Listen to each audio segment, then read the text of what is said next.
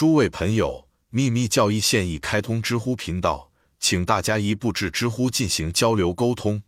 宇宙在三个不同方面的完全不同的表现，通过秘传哲学给我们的思想留下了深刻的印象。当前现存之前的，从其演化出来曾经存在的，以及现象级幻觉世界，它的印象和倒影，在已知的宇宙活跃显化期 Manvantara 期间，生命的神秘莫测戏剧性。真实的宇宙就像一个放置在白色屏幕后面的物体，瓷器的影子通过幻灯被投射在屏幕上。真实的图形和事物仍然是无形的，而进化线被无形的手牵引。人类和事物因此只是大幻象或大幻觉背后的真实，在洁白领域上的映像。在每一种哲学、每一种宗教，大洪水前以及洪水后，在印度和加勒底。中国和希腊智者都传授了这个思想。在前一个国家，这三个宇宙在公开的教导中被寓意为来自中心永恒起源的三个三位一体，并伴随其形成至高的统一、初始、显现和具有创造性的三位一体或三合一。最后一个只是前两个理想的具体表现的象征。因此，秘传哲学超越了这种纯粹形而上学的概念的必然主义。而称之为第一个、唯一的曾经存在的概念，因此秘传哲学思想超越了这种纯粹形而上学观念的宿命论，并称为第一个、唯一的永恒存在。这是印度六大哲学流派中每一个学派的观点智慧主体部分的六个原则，其中的直觉及隐藏的知识是第七个原则。作者希望，虽然表面上看七节是论事的浅论。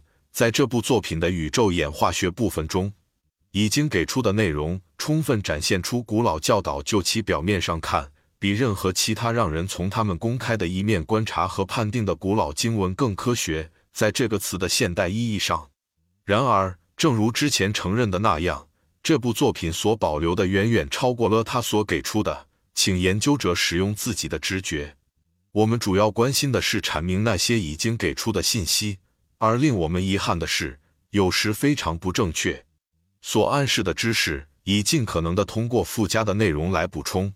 赫尔墨斯或亚里士多德，并且为了保护我们的教义不受现代宗派主义的强烈抨击，尤其是反对我们的现代唯物主义的攻击，这些攻击常常被错误的判断为科学。然而，在现实中，科学家们和一知半解者们的话。应该为向世界提供了许多不合逻辑的理论而独自承担责任。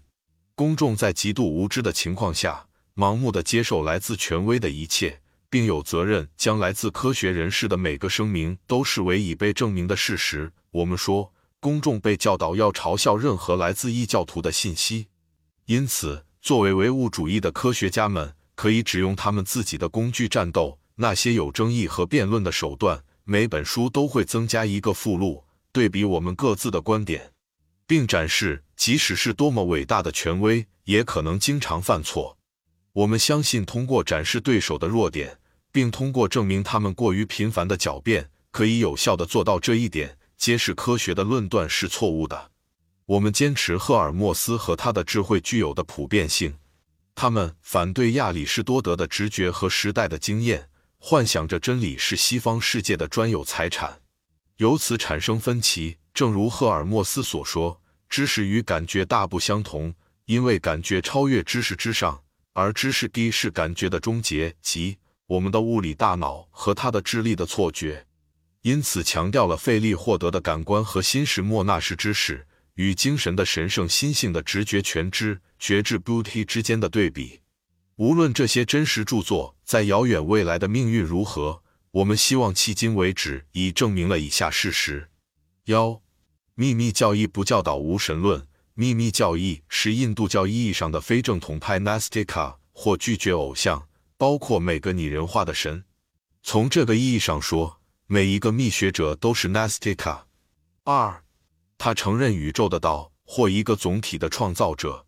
当一个人把一位建筑师说成是一座建筑的创造者时，所隐含的意义是一位 demiurgos。尽管那位建筑师从来没有碰过其中的一块石头，但是在提供计划时，把所有的体力劳动都留给了石匠。就我们的具体情况而言，计划是由宇宙的意念提供的，而建设性的劳动留给了智能力和效力的持有者。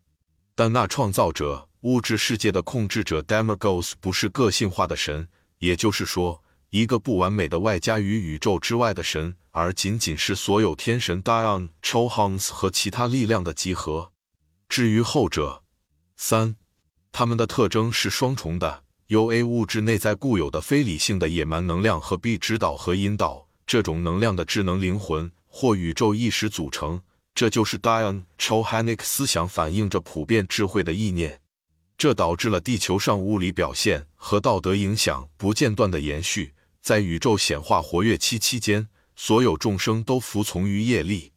由于这一过程并不总是完美的，而且此后。不管它展现出多少隐藏面纱背后的指导智慧的证据，它仍然显示出差距和缺陷，甚至常常导致明显的失败。因此，无论是共同的主导者 Demagos，还是任何个别的运作力，都不是神圣荣誉或敬拜的适当对象。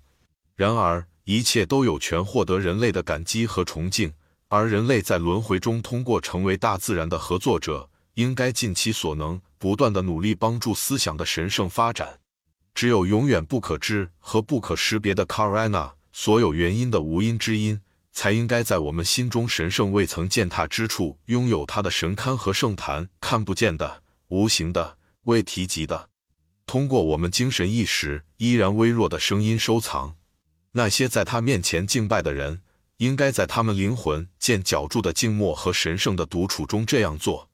使他们的灵魂成为他们与普遍精神间唯一的媒介，他们的善行唯一的司机，他们的邪恶意图是当下唯一可见的客观的献祭牺牲品。见第二部分，关于隐藏的神。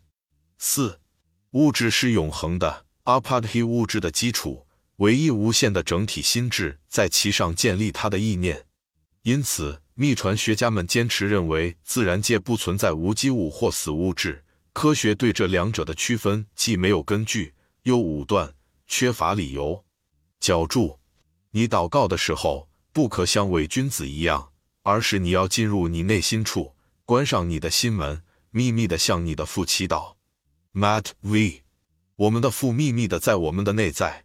我们的第七原则在我们灵魂感知的内室。